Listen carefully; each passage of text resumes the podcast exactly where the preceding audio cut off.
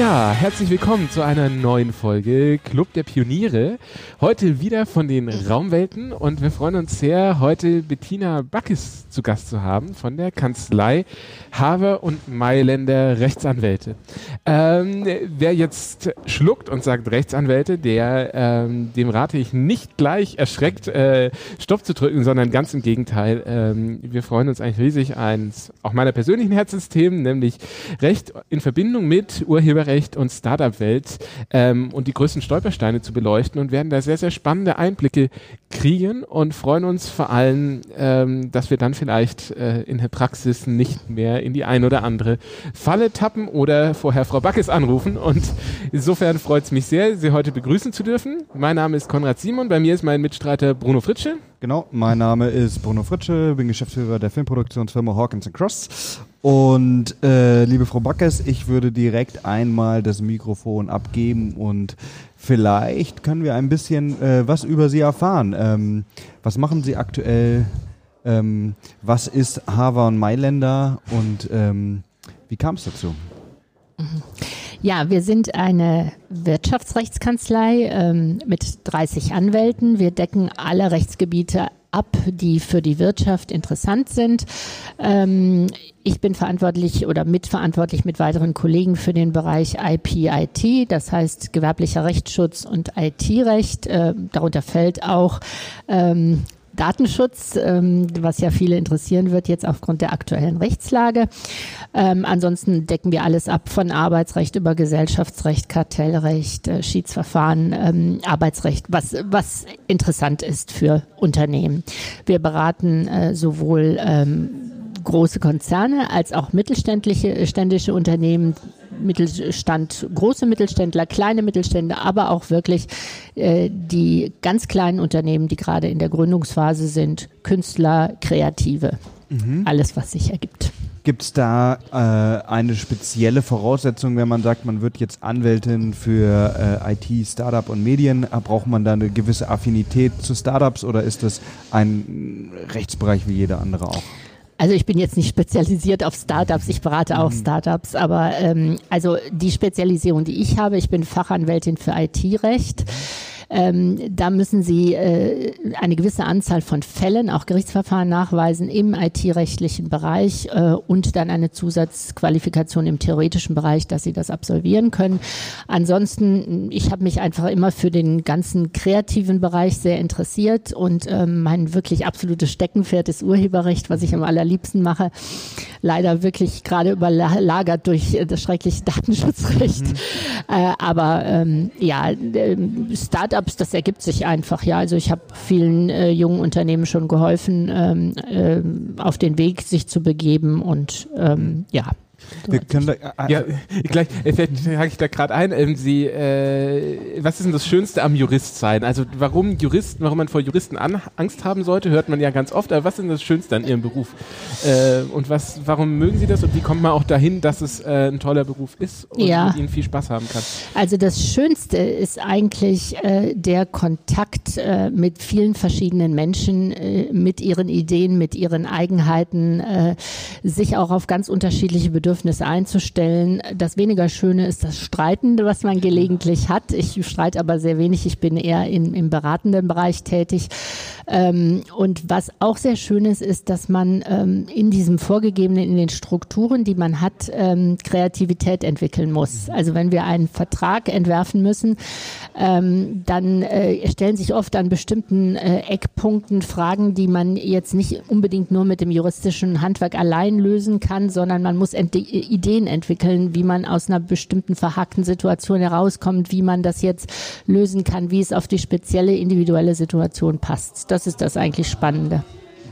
Jetzt ist es ja, ich glaube, jedem, der zuhört und der äh, weiß, was äh, Selbstständigkeit ist, wo ich jetzt mal voraussetze, so ja, ähm, hat sich vielleicht schon mal Gedanken darüber gemacht, ähm, was braucht es denn dazu, um auch selbstständig zu sein? Klar, man kann Einzelunternehmer sein, man kann eine GBR gründen, OG, GmbH, was auch immer.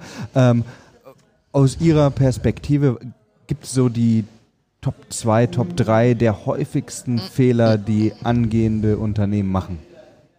Wir reden jetzt vom kleinen Also, Bereich, nicht dem ja, großen ja, Mittelständler. Ne? Ähm, also das Wichtigste ist natürlich jetzt mal abgesehen vom juristischen, ist ein gutes Businessmodell, eine gute Marktanalyse und wirklich die zündende Idee. Das ist das Schwierigste am Ganzen, aber das ist natürlich das Wichtigste.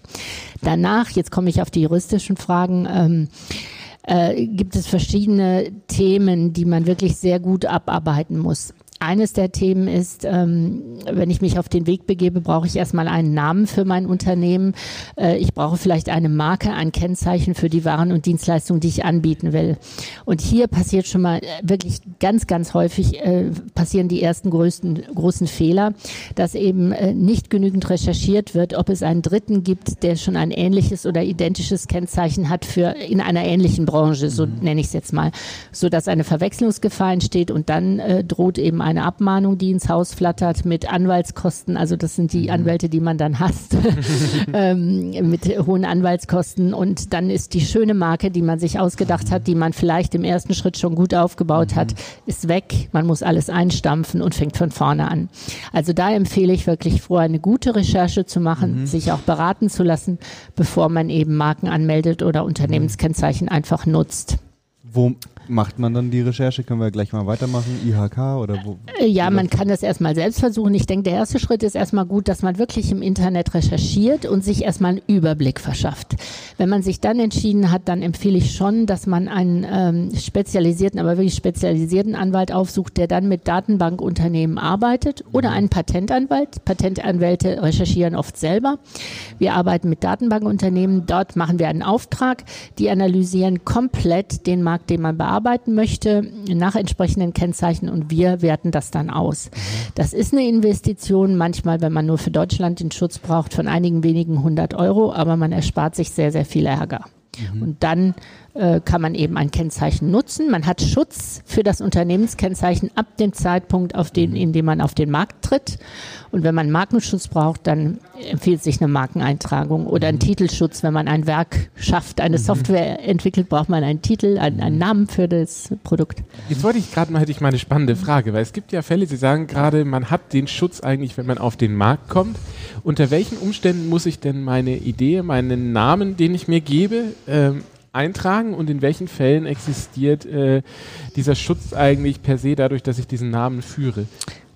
Mhm, Also äh, der Name, wenn sagen wir mal, Sie wollen sich jetzt XYZ-Unternehmen nennen, äh, dann hat Ihr Name Schutz, wenn er originell ist. Das heißt, wenn er nicht beschreibend ist für das, was Sie anbieten wollen, sondern er ist originell, er ist ein Fantasiename. Dann ist er unterscheidungskräftig und Sie können ihn, sobald Sie, äh, sobald Sie Ihre erste Werbung verschicken, Ihren ersten Geschäftsbrief aufsetzen, Ihre Domain anmelden und im Internet einen Auftritt haben, ab dem Zeitpunkt ist Ihr Unternehmenskennzeichen dann geschützt. Wie Club der Pioniere, der Podcast. Ja, wenn Sie allerdings das als Marke nutzen wollen, genau, sehr gutes Beispiel. Wenn Sie es als Marke nutzen wollen, beispielsweise weil Sie jetzt ähm, äh, irgendwas produzieren, eine Software produzieren und die so auf den Markt bringen wollen, dann brauchen Sie eine Markenanmeldung. Ja. Was ist jetzt der Unterschied von der Markenanmeldung zu meinem gewöhnlichen Unternehmensnamen? Das eine ist die Bezeichnung für Ihr Unternehmen, äh, für die Firma, die Sie haben. Das andere ist die Bezeichnung für die Ware oder Dienstleistung, die Sie anbieten. Wie Coca-Cola für die Limonade oder wie Persil für das Waschmittel. Super, weil ich damit vermeiden will, dass jemand anders diese Marke nutzt genau. oder etwas vor allem was ähnliches. Das Genau. ist ja das, das Ähnliche, das schützt Ja. der also der Schutz Ja. meiner Firma nicht, aber die Marke schützt dann, wenn jemand etwas ähnliches macht. Ja, da habe ich, genau. äh, würde ich direkt einmal reingrätschen. Wie ist es denn, jetzt weiß ich gar nicht, ob das jetzt Ihr Fachgebiet ist, aber zum Beispiel Amazon. Ist so, wenn ich da jetzt eingebe, ich, ich weiß es jetzt nicht, Kaffeebecher zum Beispiel, so ja, da kriege ich von 10.000 verschiedenen Anbietern Kaffeebecher, so. Ge- Ist jetzt ein bisschen ein blödes Beispiel, vielleicht, vielleicht immer irgendwas anderes, aber ist es nicht geschützt? Wie, wie kann das sein, dass da die ganzen Leute das Gleiche anbieten? Ja, also Amazon ist eine Plattform, eine Handelsplattform und auf der Handelsplattform bieten verschiedene Unternehmen ihre Waren an. Kaffeebecher ist nicht geschützt, Kaffeebecher ist rein beschreibend. Kaffeebecher dürfen sie nicht monopolisieren, weil jeder, der irgendwie Becher anbietet, muss sein Produkt Kaffeebecher nennen können, sonst kann er nicht sein Produkt beschreiben. Aber das Design vielleicht. Wenn Sie aber jetzt, ähm, äh, wenn Sie jetzt äh, den Kaffeebecher irgendwie äh, Cup Cupcake nennen. Ja, das ist, äh, das entspricht, ist nicht beschreibend. Dann äh, dürfen Sie das natürlich nur so benennen, wenn Sie auch einen entsprechenden Schutz mhm. dafür haben. Und wenn Sie derjenige sind, der als erster diese Marke dafür angemeldet haben, haben Sie ein besseres Recht als der zweite, der dann damit auf den Markt kommt und auf Amazon seine Produkte anbietet. Dann können Sie den abmahnen und ihm das untersagen. Also, nur um es ganz konkret zu machen, ich habe einen normalen Kaffeebecher, kein besonders originelles Produkt, aber wenn ich zum Beispiel einen Kaffeebecher habe, der hat eine elektrische Funktion, der hält den Kaffee über fünf Tage lang warm und ich bin der Einzige auf der Welt, der das hat und ich stelle das bei Amazon rein, dann sollte es eigentlich niemanden anders geben, der das auch anbietet. So ja, also da ist es natürlich ganz wichtig, sehr gute ja. Frage. Äh, das ist ja eine technische Erfindung, ja. Ihr Kaffeebecher, ja, ja, der jetzt fünf Tage warm bleibt. Da haben Sie eine bestimmte Technik integriert, dass das klappt. Bei einer technischen Erfindung, äh, Erfindung sollten Sie ein Patent anmelden, mhm. damit Sie wirklich verbrieft der Erste sind, der diese technische Erfindung mhm. gemacht hat und dieses Produkt eben vertreiben kann. Mhm. Und damit sie es jedem untersagen können, der eben äh, das versucht nachzuahmen, mhm. das wird mhm. ja ganz schnell passieren, dass eine Nachahmung passiert, dass sie wirklich äh, sich den Markt für, für die entsprechende Schutzfrist des Patents schützen können. Mhm. Also technische Erfindungen sollte man über Patente schützen lassen. Das machen Patentanwälte, die darauf spezialisiert sind. Äh, das ist auch nicht ganz billig, aber es mhm. zahlt sich tausendfach aus, mhm. wenn man das rechtzeitig gemacht ja. hat. Das ist sehr spannend, gell? was ja viele nicht wissen, ist, dass Patentanwälte ja keine studierten Juristen sind erstmal, ja. sondern eigentlich studierte Wissenschaftler, Physiker oftmals ähm, oder andere Wissenschaftler, die äh, dann zusätzlich eine Ausbildung machen, weil eben für so ein Patentverfahren das technische Wissen extrem wichtig Richtig, ist. genau, mhm. genau. Ja. das können wir als Anwälte auch nicht. Wir können nur in Pal Patentverletzungsverfahren mhm. auftreten und dann die Verletzungen eben ähm, also durchsetzen setzen, dass die Ansprüche des Verletzten dann ja. berücksichtigt werden. Aber wir können nicht äh, Patente anmelden, weil wir einfach das technische Know-how nicht haben. Mhm. Jetzt haben wir gerade am Beispiel des fiktiven Kaffeebechers das einmal durchgesprochen. Für uns ist es immer ganz spannend, wenn man auch mal was Realistisches nimmt. Gibt es vielleicht ein Beispiel, ohne jetzt Namen oder Unternehmen zu nennen, wo Sie sagen würden, das war so ein klassisches Beispiel, wo es sich gelohnt hätte, vorher mal mit einem Anwalt zu sprechen? Ja, ich habe gerade äh, gerade von Startup-Unternehmen gerade so einen Fall auf dem Tisch. Da kann ich jetzt natürlich die spezielle Marke nicht nennen, nee, ähm, aber da hat jemand ein ganz originelles Kennzeichen für eine bestimmte Branche nachgeahmt, hat eine Domain angemeldet, hat selber selbst eine Marke angemeldet. Der andere mhm. hatte gar keinen Markenschutz, aber zum Glück einen Schutz des Unternehmenskennzeichens, den wir nachweisen konnten. Ähm, ja, und der muss jetzt alles aufgeben, äh, muss alles, was er produziert hat, beseitigen mit diesem Kennzeichen. Äh, das, äh, und muss Schadensersatz zahlen äh, muss dafür viel Geld zahlen. Also ein anderes gutes Beispiel habe ich jetzt mal zum Urheberrecht. Mhm, das, äh, da kann ich Ihnen einen tollen mhm. Fall schildern.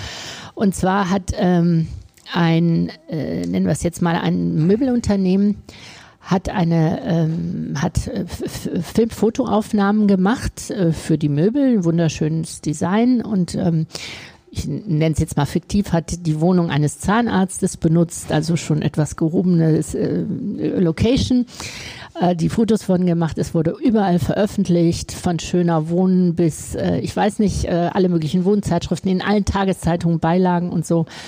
Und ein nicht sehr bekannter Künstler kommt zu mir, hält mir eine, ein, äh, diese, diese Broschüre, diese Beilage unter die Nase und sagt, da hängt mein Kunstwerk. Das war da hatten, im Hintergrund drin. Das oder? war im Hintergrund bei den Möbelaufnahmen mhm. ähm, erkennbar. Hatte der Zahnarzt gekauft? Der Zahnarzt hatte es mhm. gekauft, hatte aber nicht die Rechte erworben, ähm, Vervielfältigungen herzustellen, Fotos herzustellen äh, mhm. und das Ganze eben äh, abbilden zu dürfen, äh, abgesehen von der eigenen Ausstellung. Und äh, wir konnten einen wirklich riesigen Schadensersatzanspruch durchsetzen für den Künstler, äh, was den natürlich glücklich gemacht hat. Aber der, der Fotograf, ein kleines Fotounternehmen, das dort tätig war, äh, die Agentur, die das gemacht hat, hatte das eben nicht bedacht. Und das kann ruinös sein, wenn dann der Möbellieferant Regress nimmt bei dem Das bei muss man vielleicht einmal ein bisschen aufdröseln und erklären. Also jetzt mal so ganz vereinfacht gesprochen, ich bin jetzt zum Beispiel der Zahnarzt und ich äh, kaufe mir ein Bild, das hängt in meinen privaten Räumen und ich vermiete meinen privaten Raum an eine Agentur, die dort kommerzielle Aufnahmen macht. Warum hat dann mhm. der Künstler das Recht, weil, äh, mhm. weil es ist ja, es wurde ja schon verkauft, das Bild. Ja. Wenn man ein Bild kauft, dann erwirbt man das Eigentum an dem Bild. Mhm. Und man erwirbt urheberrechtlich das Recht, dieses Bild in den eigenen Räumlichkeiten zu zeigen und auch eine Ausstellung mhm. damit auszurichten. Und natürlich kann ich dann auch einen Katalog produzieren zu der Ausstellung, wenn ich mhm. so etwas mache. Ansonsten erwerbe ich keine urheberrechtlichen Nutzungsrechte, gar mhm. nichts. Ich darf mhm. es nicht ins Internet stellen, ich darf keine Fotos produzieren, Postkarten verschicken, was mhm. auch immer. Wenn ich das haben will und mehr mit diesem Kunstwerk machen will, muss ich das mit dem Künstler vertraglich vereinbaren. Mhm. Ja, dann mache ich parallel zu dem Kaufvertrag oder integriert in den Kaufvertrag einen entsprechenden Vertrag, dass ich noch mehr mit dem Kunstwerk machen darf. Und wenn das nicht passiert ist, darf ich natürlich solche Werbeaufnahmen mhm. nicht machen mit dem Kunstwerk im Hintergrund. Ja, weil das ist eine Vervielfältigung, ja. Verbreitung, wenn es ja. ins Internet gestellt wird, öffentliche Klar. Zugänglichmachung geht nur mit Genehmigung des Urhebers. Wie ist es das ist natürlich jetzt ein, ein, ein Printprodukt, eine Werbung für etwas. Wie ist es, wenn man jetzt ähm, echte Lebenswelten abbildet, wenn es zum Beispiel eine ähm, journalistisch-investigative Reportage ist über äh, die Situation von Zahnärzten in Deutschland und da geht ein Doku-Filmteam rein und macht ein Interview oder filmt darum und das hängt da hinten. Ist es dann was anderes, weil es eben dokumentarisch ist oder es kann was anderes sein, es kommt drauf an, mhm. ähm, sagen wir mal, wenn man das noch unter das Zitatrecht fallen lässt, ja, also wenn es eine Dokumentation ist, ähm, dann wird der Zahnarzt eben in seinen Räumlichkeiten mhm. präsentiert da, da kann es etwas anders sein. Mhm. Aber trotzdem, ich empfehle immer dringend, wenn man Filmaufnahmen macht, ne? besser äh, das Bild wegräumen, ja. ja. und vor der Wand oder vor der Bücherwand, ja, das ja, ist nicht so schlimm, äh, fotografieren, weil man sonst in Diskussionen kommt, ja. Äh, das Sie, ist sehr einzelfallabhängig. Lassen Sie uns da noch einen Schritt weitergehen, weil das ist jetzt ja ein, ich gehe mal davon aus, ein Unikat oder was weiß ich, ein limitierter Siebdruck oder irgendwie sowas gewesen. Aber was ist, wenn der Zahnarzt jetzt dann ein Bild zum Beispiel von Ikea hängen hat? Oder aus einem Möbelhaus, was von der Stange verkauft wird, ist es dann ähnlich oder ist es was ganz anderes? Weil das Möbelhaus äh, kann ja nicht ja. gewährleisten, dass Summe X dann 1000 Kunden also in der Regel, das kann ich Ihnen jetzt gar nicht sicher beantworten, hat so ein Möbelhaus in der Regel ähm, ein Buyout gemacht und mhm. sehr viel an Rechten erworben. Mhm. Das wird das erste sein. Häufig werden auch Drucke verkauft, bei denen die Urheberschutzschrift schon abgelaufen mhm. ist. Ja, ähm, also sind oft Kunstwerke dann, äh, die gemeinfrei sind, mhm. die jeder äh, verwenden darf. Wenn Sie ein Werk in ihren privaten Räumlichkeiten haben, ohne dass gefilmt wird oder so, ist es ja eine Privatnutzung. Mhm. Das dürfen sie jederzeit. Sie dürfen auch private Bilder natürlich davor machen. Mhm. Wenn sie jetzt äh, den Geburtstag von Oma mhm. äh, vor einem Dali-Bild haben, äh, ist das überhaupt gar kein Problem. Mhm. Nur wenn sie den Geburtstag von Oma vermarkten, dann mhm. kann es ein Problem werden, ja. Absolut. Super. Das hatte ich gerade vor, den Geburtstag von meiner Oma zu vermachen. Nein, Spaß beiseite. Aber den Film sehe ich gerne.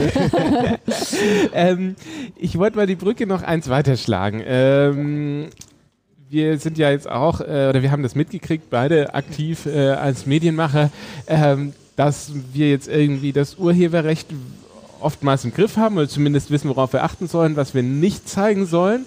Und jetzt kommt diese DSGVO.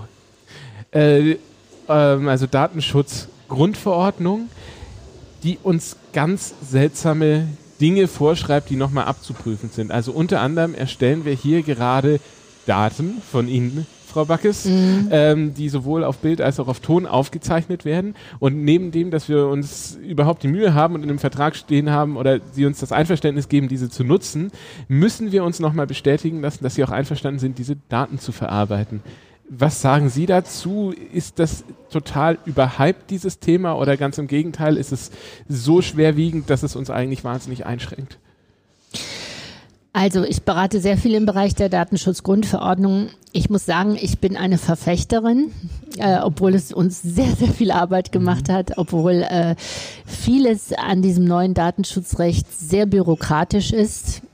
Da kann man schon Kritik dran üben, kann sagen, manches müsste einfacher sein, aber grundsätzlich ähm, ist das Datenschutzrecht, das wissen wir auch aus unserer Geschichte, ein so wertvoller Schutz. Ähm, und dieser erstreckt sich eben natürlich auf das Bildnis, das zum einen über das Kunsturheberrecht geschützt ist, zum anderen über das Datenschutzrecht. Und ich muss eben abgesehen von bestimmten Ausnahmefällen wie äh, äh, Fotos auf Versammlungen, ähm, äh, muss ich äh, äh, einfach meine Einwilligung erklären für so etwas. Die Problematik ist, dass ich natürlich eine Einwilligung jederzeit widerrufen kann. Und das macht es äh, für die äh, für die Kreativwirtschaft jetzt auch nicht ganz einfach. Allerdings, wenn Sie einen Vertrag geschlossen haben, also einen Vertrag mit dem Model oder einen Vertrag äh, mit mit jemandem, mit dem Sie kommerziell arbeiten, dann haben Sie eine Rechtsgrundlage. Da brauchen Sie keine Einwilligung, sondern die Rechtsgrundlage ist der Vertrag, dass Sie jemanden darstellen Oh, das ist dürfen. interessant. Lassen Sie uns da nochmal drüber sprechen, weil ich glaube, da ist jeder, der was mit Foto oder Film zu tun hat, steht immer vor dieser Frage. Auch, auch ich habe schon ganz viele Sachen gehört, da geht's rum von, ähm, äh, man kann das einfach zurückrufen und dann wird der Film eingestampft, wie auch immer. Also nehmen wir das Beispiel doch. Nehmen wir zum Beispiel das Beispiel, was weiß ich, Fotoshooting. So, ähm, man bucht ein, ein Modell über eine Agentur, die Konditionen werden verhandelt und es gibt ein, ein, ein Release-Vertrag oder wie auch immer. Und dort steht dann äh, auch drin, äh, im Sinne der Datenschutzverordnung werden die, äh, was weiß ich, Kontaktdaten, äh, Filmaufnahmen, Fotoaufnahmen äh, archiviert. So, Kringel drunter. Und wie ist das jetzt mit dem Rückrufrecht? Hat dieses Modell dann das Recht, das zurückzurufen? Also Sie dürfen die Bilder einer Person immer nur nutzen auf einer bestimmten Rechtsgrundlage, die das Datenschutzgesetz vorgibt. Das kann zum Beispiel sein ähm, ein Vertrag. Wenn Sie einen Vertrag mit dem Betroffenen, das ist derjenige, der abgebildet wird, schließen äh, und da fließt ein Honorar sind Sie berechtigt, dieses Bildnis aufgrund dieses Vertrages zu verwerten, zu dem Zweck, den Sie vereinbart haben in dem Vertrag.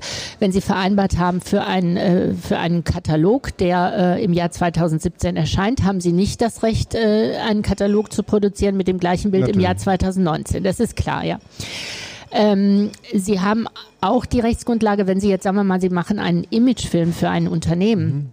Und Sie zeigen dort Mitarbeiter des Unternehmens, mit denen Sie ja keinen Vertrag geschlossen haben, sondern mit dem Unternehmen, brauchen Sie eine andere Rechtsgrundlage. Hier brauchen Sie die Einwilligung der Betroffenen. Ja?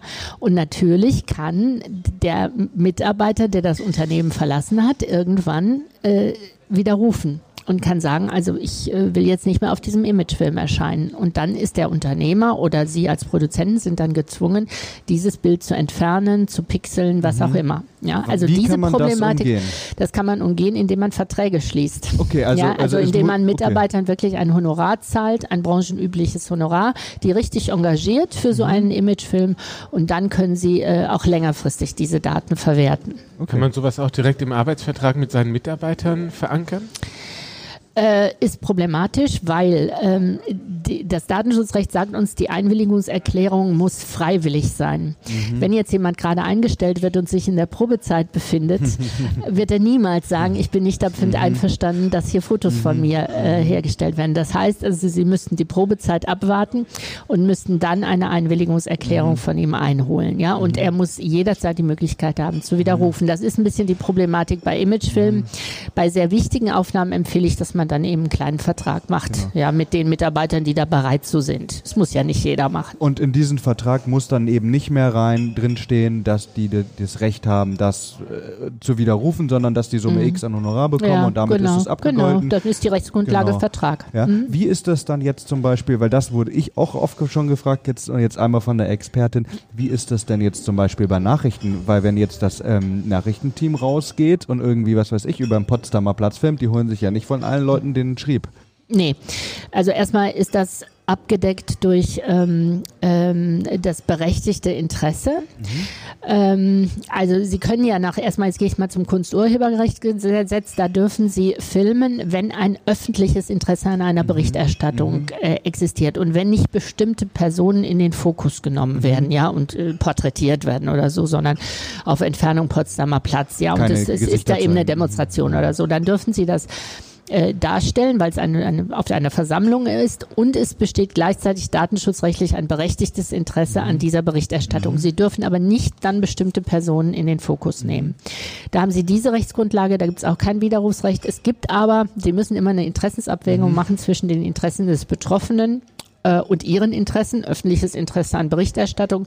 Und da können Betroffene widerrufen, äh, nicht widerrufen, äh, widersprechen heißt das dann, widersprechen. Und dann findet eine Interessensabwägung statt und äh, dann kann es schon mal sein, dass man sagt, okay, wir nehmen die Person raus, wir Ja. pixeln, ja. Okay. Also es kommt darauf an, wie lange das Interesse besteht. Das erlischt natürlich nach zehn Jahren. Dann interessiert natürlich. kein Mensch mehr die Demo, die, äh, die Demonstration auf dem Potsdamer Ja, Platz, ja, ja. ja. Und dann sagt man, Ja. na okay.